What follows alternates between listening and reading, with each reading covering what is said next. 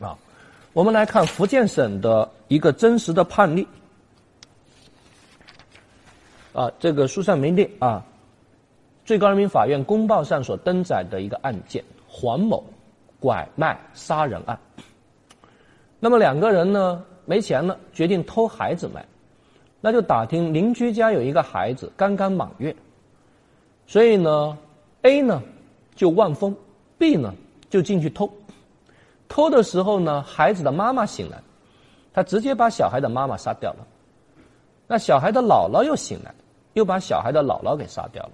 杀了两个人，然后把小孩抱了出来，然后两个人就跑了，然后把孩子卖掉。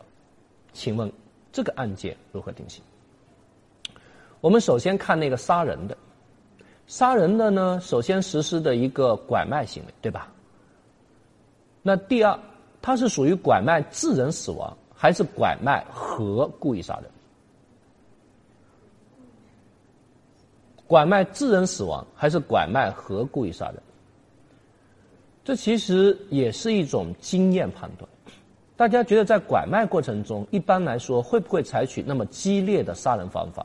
不会，那就应该数罪并罚。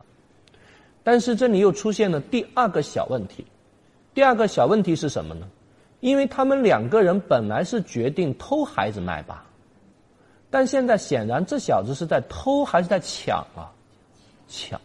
那于是我问大家：抢劫儿童属于哪一款拐卖？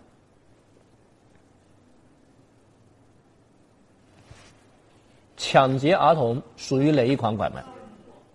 属于哪一款？我们认为应该属于第五款，使用暴力绑架儿童的吧？所以它属于第五款。啊那还没有完，还有那个望风的呢。望风的他是想干嘛呀？偷还是抢啊？偷。